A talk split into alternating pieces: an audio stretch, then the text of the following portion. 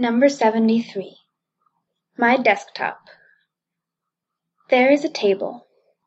To be more precise, it's my desk.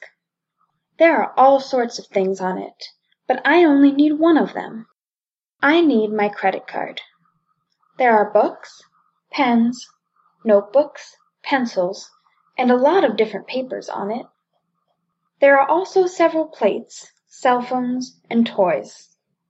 I am rummaging among all that, but I can't find what I need. It's time for me to grow wise and hire a housemaid.